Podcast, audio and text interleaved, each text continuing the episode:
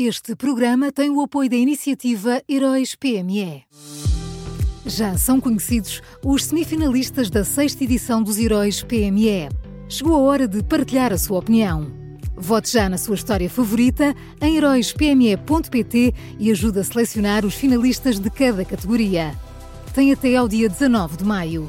Esta é uma iniciativa Unit Consulting.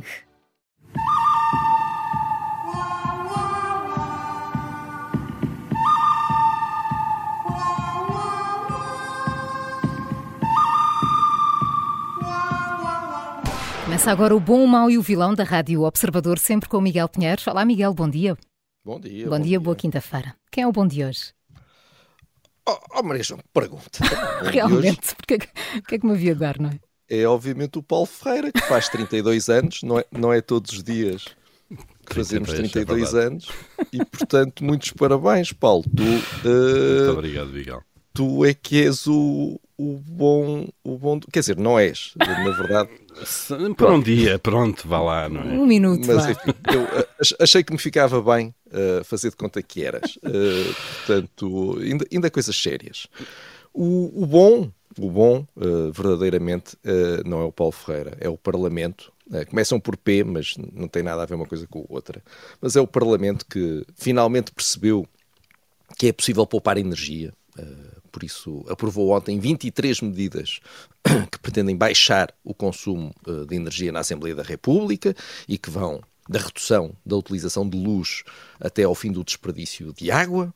E há ainda uma outra medida, que é a promoção da utilização de transportes públicos nas deslocações casa, trabalho, casa. Uh, eu não sei de que forma é que a Assembleia da República pretende promover isto. E também não, não quero parecer obsessivo, mas eu proponho que este plano envolva a utilização diária dos barcos da Transteja e da Soflusa para, para os deputados se poderem uh, ambientar com as mesmas greves e paralisações que tornam impossível a vida de toda a gente que mora na margem sul e que vem trabalhar para Lisboa. Uh, é só uma ideia. Deixo isto aqui à consideração uh, das pessoas que mandam pois, na Assembleia da República. Este é um bom envenenado, não é? Tu queres mesmo é paralisar o Parlamento. Era, não, Paulo, eu só quero, só quero salvar disto, o é? país. Era o resultado. Só quero salvar o país, mais nada. Pois, eu suspeito que se calhar era preciso que os trabalhos uh, começassem um bocadinho mais tarde e acabassem um bocadinho mais cedo, que é para os deputados depois poderem voltar a casa. Portanto, o bom é o Parlamento e quem é o mau? Olha, o, o é o ministro da Propaganda. Uh, como eu disse ontem, o governo está muito nervoso com as notícias sobre, promessa, uh, sobre os problemas com o fornecimento de gás uh, pela Nigéria e está também a tratar a Galp como, ela, como se ela fosse uma extensão da maioria absoluta do PS e não uma empresa com acionistas aos quais tem de prestar contas, criticando-a por ter informado a CMVM do que se está a passar. E perante a polémica, o ministro da Propaganda decidiu falar para, obviamente, defender o governo, garantindo que o problema com a Nigéria está parcialmente ultrapassado, graças às competentíssimas diligências dos seus colegas uh, em Conselho de Ministros. E o ministro da Propaganda falou também, uh, para passar, obviamente, um raspanete à Galp, afirmando que, e vou citar, há outros países que mostram, mostram interesse em fornecer a Galp e a Galp não tem mostrado interesse em ter esse fornecimento. Vocês já viram?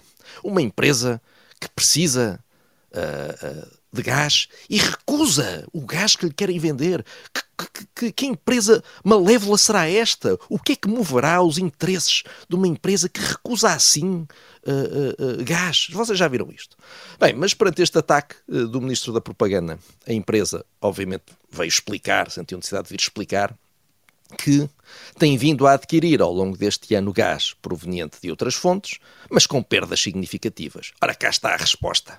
Parece que há aqui perdas significativas, porque este gás é mais caro. Uh, o Ministro da Propaganda está habituado uh, aos bolsos infinitos do Estado, uh, tem vivido, tem vivido a, tra a trabalhar no Estado os bolsos são sempre infinitos e, portanto, deve ligar pouco a estas minudências do dinheiro mas as empresas que têm acionistas são obrigadas a olhar para as contas. É mesmo assim o que é que se há de fazer. De qualquer forma, eu acho que o governo pode estar descansado, porque depois daquele pequenino problema na semana passada, o ministro da Propaganda, eh, Marcelo Rebelo de Sousa, está de volta às suas funções, com o mesmo empenho de sempre, e se depender deste ministro, o governo estará tranquilo a fazer aquilo que entender, mesmo que sejam os maiores disparates. Já, já os problemas resolvidos é que é mais difícil, não é? Oh, Se isto fosse lá com palavras, não é? O que é que, o que é que, o que é que isso interessa? Isso não interessa para nada. Já, já para não falar, Paulo, hoje estamos bem dispostos porque, tu, porque é o teu aniversário. Já para não falar de todas estas, o que eu mais gosto é das incongruências uh, dos responsáveis políticos. Então, portanto, uh, não há problemas na Nigéria, mas o ministro da Propaganda acha que a Galp devia estar a comprar gás no outro lado. Então, ou há problemas na Nigéria e é preciso ir comprar gás no outro lado, ou se uh, não há ou então não há problemas não na Nigéria. Não se põe sequer a questão, dito. claro, da Galp comprar ou não comprar. Se não há problemas na Nigéria, por carga d'água é que a Galp havia de, de ir comprar gás de outros países. Então o ministro da Propaganda está a castigar a Galp dizendo que não foi comprar gás noutros países. E eu pergunto, mas para quê se está tudo bem na Nigéria? Realmente eu não percebo, eu, eu não percebo estes saltos lógicos que os ministros da propaganda costumam dar, este ministro da propaganda em especial. Mas pronto, olha, ouvimos estas coisas e cá estamos para isto. Vamos então ao vilão? Olha, o, o vilão é, é Francisca Van Duna, a ex-ministra da Justiça. Descobriu agora que o grande problema de Portugal são. Tchan, tchan, tchan, tchan são jornalistas. Francisca Van participou ontem numa conferência uh, e veio explicar que as pessoas só se sentem inseguras em Portugal porque, vocês imaginem, as televisões fazem uma repetição exaustiva de imagens de violência. Uh, a ex-ministra diz que o crime hoje vende, estou a citá-la, descobriu agora que o crime hoje vende e que é um produto de utilização intensiva nos meios de comunicação uh, tradicionais. Eu vou citá-la. Uh, a ex-ministra disse isto. Agora que estou reformada, tenho feito a experiência de observar alguns canais de televisão e a uma iniciação a um mundo paralelo e, sobretudo, uma triste descida a um universo de irresponsabilidade.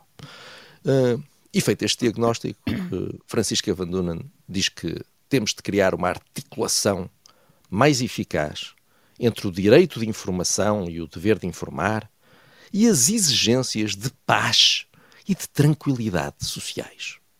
Uh, uma pessoa uh, ouve isto e fiquei com um calafrio na espinha, porque nós temos aqui uh, alguém com responsabilidades políticas que se julga a verdadeira intérprete da paz e da tranquilidade sociais. Francisca Van Dunham é que sabe o que é que é a paz e a tranquilidade sociais e que quer, em nome dessa sua capacidade mediúnica, que nós não conhecíamos, mas é sempre bom ficar a conhecer, quer restringir o direito e o dever de informar. Eu, a única coisa que tenho para dizer, uh, além de parabéns, Paulo, é felizmente Francisca Van Dunham já não tem poder. Vamos Ainda então bem. ao resumo. O bom desta quinta-feira é o Parlamento, o mau ministro da Propaganda e o vilão Francisca Van Dunham. Foram estas as escolhas do Miguel Pinheiro.